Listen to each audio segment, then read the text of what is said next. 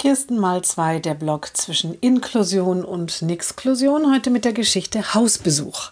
Die Mutter des Mädchens ist im Stress. Sie hetzt durch den Supermarkt, wo eine befreundete Mutter sie anspricht. Keine Zeit, sagt die Mutter des Mädchens. Ich muss schnell nach Hause noch aufräumen und Kuchen backen. Heute Nachmittag hat sich der neue Klassenlehrer meiner Tochter zum Hausbesuch angekündigt. Hausbesuch? fragt die andere Mutter nach. Ja, er will mal sehen, wie wir so leben. Meine Tochter hat gleich schon rumgezickt und gesagt, in ihr Zimmer darf er auf keinen Fall gehen, auch keinen Blick reinwerfen. Naja, dann sitze ich eben mit ihm auf dem Sofa und esse Kuchen. Ich kenne das gar nicht, gibt die andere Mutter zu bedenken. Bei meinen Kindern wollte nie ein Lehrer zu uns nach Hause kommen.